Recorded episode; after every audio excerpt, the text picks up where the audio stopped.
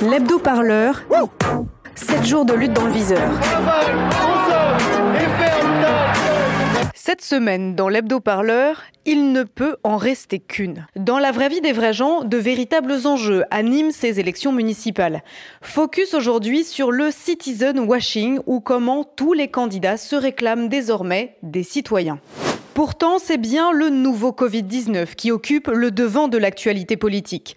Le président de la République a ainsi sonné dès lundi soir le confinement général de la population. Le second tour est donc reporté au 21 juin prochain, mais l'équipe de l'hebdo-parleur vous propose dès aujourd'hui un moyen pour le moins original de départager les candidats et candidates à la mairie de Paris, au cas où l'élection ne pourrait pas se tenir du tout. On vous transporte donc sur une île déserte dans cette nouvelle création originale Radio Parleur. Bienvenue dans le Colanta des municipales. Comment vous vous permettez, Madame Dati On est à Colanta là. J'ai pris des risques. Moi, ça m'a mis en colère. Bonsoir, c'est ici, en Polynésie française, terre de pillage et de colonisation, que l'aventure prend un nouveau tournant. C'est la phase finale, plus d'équipes, chacun pour soi. Les cinq derniers candidats vont devoir se mesurer au corps à corps. Petit rappel des règles, le coronavirus a compromis le vote des Français. Pour départager les candidats à la mairie de Paris, ils devront surmonter des épreuves de force et d'intelligence. Ce soir, c'est leur dernière chance. Ils et elles ont tous le même espoir, remporter la victoire et la mairie de Paris pour assurer un règne sans partage. J'ai eu envie d'être candidate à la mairie de Paris. Les alliances se font et se défont. Rachida, la veuve noire de l'équipe bleue, a su manœuvrer pour éliminer les autres membres de son équipe. Parce que moi, je travaille, je suis sur le terrain. Mais elle se retrouve bien seule aujourd'hui. Non, mais je ne sais pas lire et je ne vous écoute pas, donc quel mépris Le quotidien pèse durement sur les candidats. David a perdu l'épreuve de confort et il a du mal à le supporter. Parce que oui, nous avons un problème de propreté. Surtout le manque de papier toilette. Moi, je souhaite qu'on remette des toilettes publiques les jaunes ont fait un parcours sans faute. Je reçois plein de compliments, vous voyez. Mais depuis que Benjamin a été éliminé sur l'épreuve de glissade, quand tous les coups sont désormais permis, c'est la guerre des trois chez les jaunes. Ça me fend le cœur Agnès, parachutée pour remplacer le candidat malheureux, tente de prendre l'avantage. J'ai pris des risques. J'ai quitté un poste de ministre, Oui, Madame Dati. Danielle, seule survivante de l'équipe rouge, tient le cap, vaille que vaille. Logique de réduction des déchets. Et avec le reste des candidats, elle a du pain sur la planche. Pendant ce temps, dans la vraie vie des vrais gens, Romans-sur-Isère, nous sommes au pied du Vercors, à 20 km au nord de Valence, en plein cœur de la Drôme. À la pointe de l'industrie de la chaussure jusque dans les années 70, avec les usines Jourdan, Manoukian et Kélian notamment, la cité ouvrière a souffert au fil des années. La capitale de la chaussure de luxe doit désormais composer avec un taux de chômage à plus de 20%, plus du double de la moyenne nationale. Et le taux de pauvreté culmine à 22%. Passé l'onde de choc, certains romanais s'organisent. Une liste participative se crée, le collectif pour romans.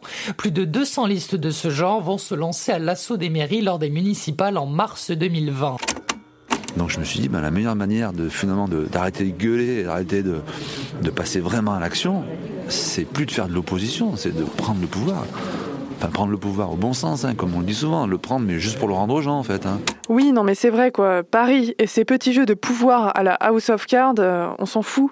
C'est pas la France. Les élections municipales ont survécu au nouveau coronavirus. Il est important, dans ce moment, en suivant l'avis des scientifiques comme nous venons de le faire, d'assurer la continuité de notre vie démocratique et de nos institutions. J'ai décidé, enfin je n'ai pas décidé tout seul, vous vous en doutez bien, et nous allons faire passer cette limite au rassemblement de 100 personnes. Oui, par contre, euh, du coup, les manifs à la poubelle. Oh ben non, on n'a qu'à faire plusieurs rassemblements de moins de 100 personnes et se passer d'un mètre. Ça passe, non? Bonjour, bonsoir les amis Gilets jaunes. Alors, euh, nous sommes euh, vendredi en début d'après-midi et je viens de voir que la manifestation pour le climat a été annulée et la manifestation contre les violences policières a également été annulée pour cause de coronavirus. La continuité de notre vie démocratique. Une décision présidentielle parfaitement rationnelle, décidée grâce aux meilleurs spécialistes de la question. Nous avons en France les meilleurs virologues, les meilleurs épidémiologistes, des spécialistes de grand renom, des cliniciens aussi, des gens qui sont sur le terrain et que nous avons écoutés comme nous faisons euh, depuis le premier jour. Des protocoles ont commencé et j'espère que dans les prochaines semaines et prochains mois, nous aurons des premiers traitements que nous pourrons généraliser. L'antidote au Covid-19. Une goutte de ceci, une pincée de cela, et maintenant je touille lentement. Euh, je, vous rappelle que la majorité des personnes qui vont être touchées par euh, Covid-2019 euh, va aller bien, hein, que ça va être comparable à une grippe. Qu'il y a par contre une population qui est beaucoup plus à risque de faire des formes graves, qui sont les personnes supérieures à 70 ans et ou atteintes de pathologies respiratoires ou d'autres types de pathologies. Ces personnes, néanmoins, euh, auront accès aux courses euh, tous les jours. Donc la question posée était est-ce que finalement aller voter est-il comparable à aller faire ses courses dans un supermarché? Et le Conseil scientifique a considéré qu'il n'y avait pas d'éléments pour penser qu'il y aurait un surrisque pour ces personnes. Ça, c'était le Conseil scientifique avant le premier tour. Du lourd, non? Et pourtant... À trois jours seulement du scrutin, ce report était d'un point de vue juridique tout à fait réalisable. On m'a demandé si c'était raisonnable d'aller voter et très franchement, dans le monde médical, la décision de maintenir ce premier tour est incompréhensible sur le plan sanitaire. Je n'ai pas été testé parce que je n'ai pas de symptômes.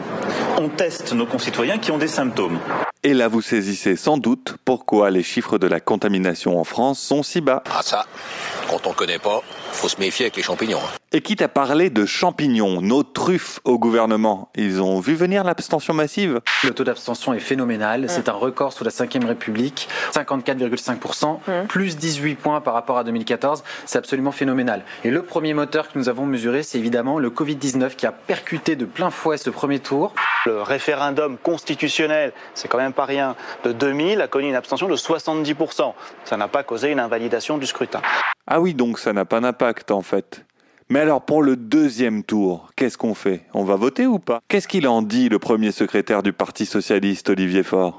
J'avais moi-même ce matin demandé au Premier ministre de bien vouloir reporter ces élections qui n'ont plus aucun sens dans les conditions sanitaires actuelles et de faire en sorte qu'effectivement on se préoccupe d'abord la santé des Français avant de se préoccuper des élections municipales. Il faudra effectivement d'abord un décret puis changer la loi, mais enfin euh, c'est bien peu de choses par rapport euh, au fait de déplacer à nouveau des millions de Français euh, dans une, dans une situation sanitaire que chacun connaît.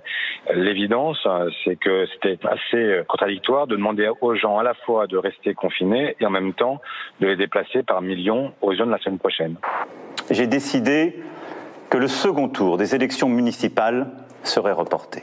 Eh ben voilà, enfin Maintenant, on va pouvoir parler des trucs intéressants de ces élections pendant quelques semaines, puisque on va avoir que ça à faire, à peu près. Bien plus nombreuses que lors de toutes les autres élections municipales, les listes estampillées citoyennes n'ont pas toutes passé le premier tour. Ah, mais tu parles des listes de citizen washing, là Les listes des différents partis, euh, comme à Toulouse, qui euh, essayaient de passer pour des citoyens. Nicolas Vrignot, je suis euh, doctorant euh, au laboratoire euh, du LAS, laboratoire de Sciences Po, membre du collectif Archipel Citoyen. Je me suis jamais engagé en politique véritablement. Après, j'ai toujours eu des idées politiques, ce qui m'a permis d'être évidemment séduit par la dynamique qui a été celle de la France Insoumise en 2017, sans en être un militant, sans, sans jamais avoir été dans une quelconque réunion. Voilà. Je pense que la liste quand même est, composée d'une majorité, donc plus de 50% de, de gens qui n'ont jamais fait de politique dans des partis. Euh, moi aujourd'hui, je- par exemple, je suis écologiste, je suis tête de liste d'archipel citoyen. Bien sûr, la, la- la liste archipel citoyen, dans cette construction-là, les militants, les membres de la France insoumise, comme ceux d'Europe Écologie Les Verts, et comme tous ces citoyens qui se retrouvent dans cette démarche, qui sont encartés dans aucune organisation politique, ont travaillé de concert. Et je pense que c'était d'ailleurs la force de cette euh, démarche-là. Ça n'a pas été des discussions d'organisation à organisation. Tu m'étonnes que les médias préfèrent parler de guerre des chefs. Au moins, c'est plus simple à comprendre. Ce soir, la guerre des chefs prend fin. La fougue d'Agnès et sa sincérité l'ont mené jusqu'ici dans l'aventure. En termes de risque pour la France, le risque d'importation de cas depuis Wuhan est modéré. Il est maintenant pratiquement nul puisque euh, la ville, vous le savez, est isolée. Mais c'est sans compter la détermination de Cédric. Pour le prof de maths, les calculs ne sont pas bons. On va faire un cours commençant aujourd'hui qui parlera de théorie synthétique de la courbure de Ricci, qui doit s'appeler euh, un nom turc que j'ai oublié. Il y a quelqu'un dans l'audience qui, l'a- qui a vu passer cet article, Anjay peut-être? Quant à Rachida, elle a fait un sans faute. Mais son obsession de l'hygiène pourrait finir par la mettre en difficulté. Oh, Franchement, je cours sur les voies sur berge. On- on- je passe en apnée. hein. Il y a certains endroits, je peux peut-être après, je ne je fais pas de plongée, mais je pense que je suis apte à la plongée tellement je cours en apnée sur certains tronçons. tant- Ce sont des latrines à ciel ouvert. C'est pas aménagé, c'est pas verdi, c'est pas végétalisé. hein. Je peux vous dire, là, c'est la coureuse qui vous dit ça. hein. Du coup, c'est un boulevard qui se profile pour Anne, dont la stratégie n'a pas varié depuis le début de l'aventure, faire fleurir ses alliances. Vraiment la végétalisation de la ville, mais une végétalisation qui... euh, parce que je, je tiens vraiment beaucoup à ça. Ils vont s'affronter lors d'un dernier combat décisif. Qui de Cédric, Anne, Rachida ou Agnès remportera l'aventure? Dimanche soir, c'est vous qui les départagerez. Vous votez pour le meilleur candidat à la mairie de Paris. Le Colanta des municipales. Rendez-vous en exclusivité dimanche soir sur radioparleur.net.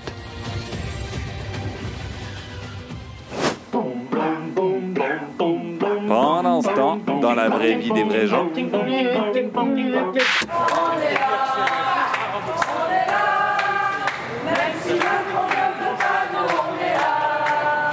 Ah oui, on les avait presque oubliés, ceux-là. L'un des enjeux des listes citoyennes, oui, en dehors de servir de cache-nez à des députés LREM qui n'assument pas tout à fait le 49-3 par exemple, oui, quoi d'autre? C'est justement l'influence du mouvement des Gilets jaunes sur cette élection locale. Loïc Bonin est chercheur et pendant un an, il a étudié le rapport à la politique des Gilets jaunes sur les ronds-points. Loïc Bonin, masterant à l'École normale supérieure, il a participé à une enquête au long cours qui s'écoule sur un an d'acte des Gilets jaunes et s'est penché en particulier sur un rond-point en Bourgogne pour travailler sur la question de l'engagement dans le mouvement. Euh, ce qu'on peut attendre, en tout cas, des élections municipales, qu'elles concrétisent davantage les attentes au sein des Gilets jaunes? Il y a eu un plein de listes qui sont créées, euh, du moins Gilets jaunes ou d'unions citoyennes, avec comportant un certain nombre de Gilets jaunes, sur la promesse du RIC. Maintenant, de savoir si c'est ça qui va euh, finalement être l'aboutissement du mouvement des Gilets jaunes, je me garderais bien de le dire. Quelle a été la place de tout ce qui va toucher à la gouvernance de la vie locale? Mais cette question ne va pas de soi. Il y a des listes qui se montent. Alors, euh, il y a par exemple une liste Gilets jaunes qui va être créée près du rond-point euh, sur laquelle j'étais avec des personnes que je connais très bien qui vont créer cette liste, qui ne reprennent en rien l'action du communalisme libertaire.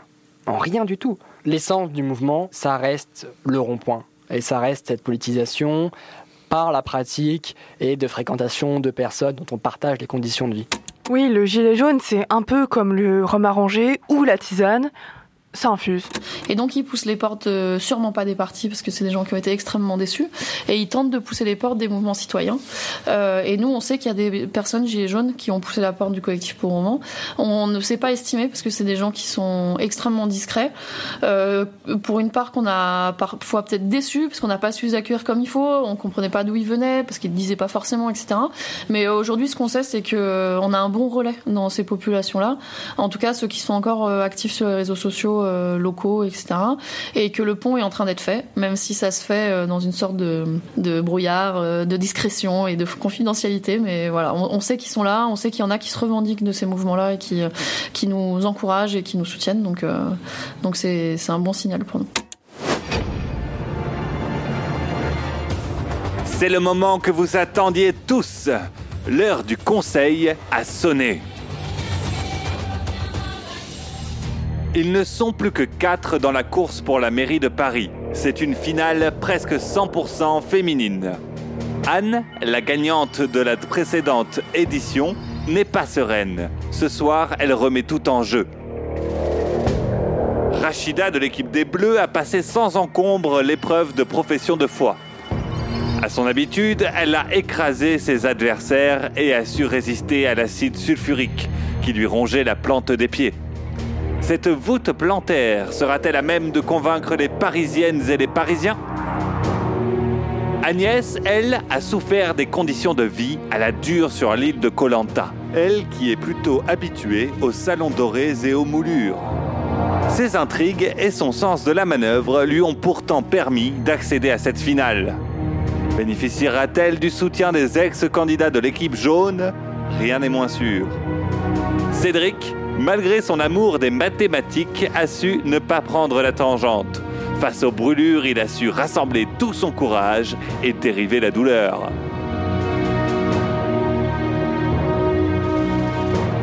Je vous rappelle la règle de ce conseil spécial municipal. Les Parisiennes et les Parisiens ont leur portable en main. S'ils tapent 1, ils votent pour vous, Agnès. Votre totem ne vous protège pas du vote des électeurs. S'ils tapent 2, ils choisiront Cédric. S'ils tapent 3, ce sera pour vous, Anne. Et s'ils choisissent le 4, c'est Rachida qui remportera la mairie de Paris. Et pour vous remettre le totem de la victoire, un invité surprise, Tom Hanks, le véritable naufragé qui vit depuis 35 ans sur cette île depuis le tournage de Seul au monde. Bonsoir Tom. Oh, hello. Hello, hi.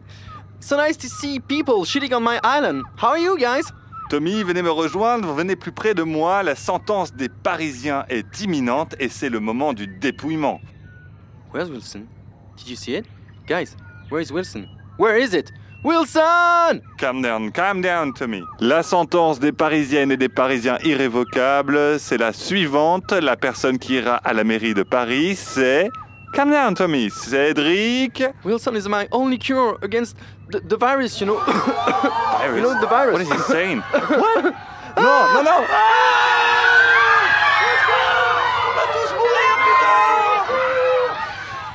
L'hebdo-parleur, c'est fini pour aujourd'hui. On se retrouve lundi prochain pour un nouvel hebdo. D'ici là, roulez-vous dans un plaid pour écouter tous les anciens épisodes de l'hebdo-parleur sur toutes les bonnes applis de balado diffusion. Allez, salut Depuis quel coronavirus, je ne peux plus prendre le bus et m'asseoir à côté de toi.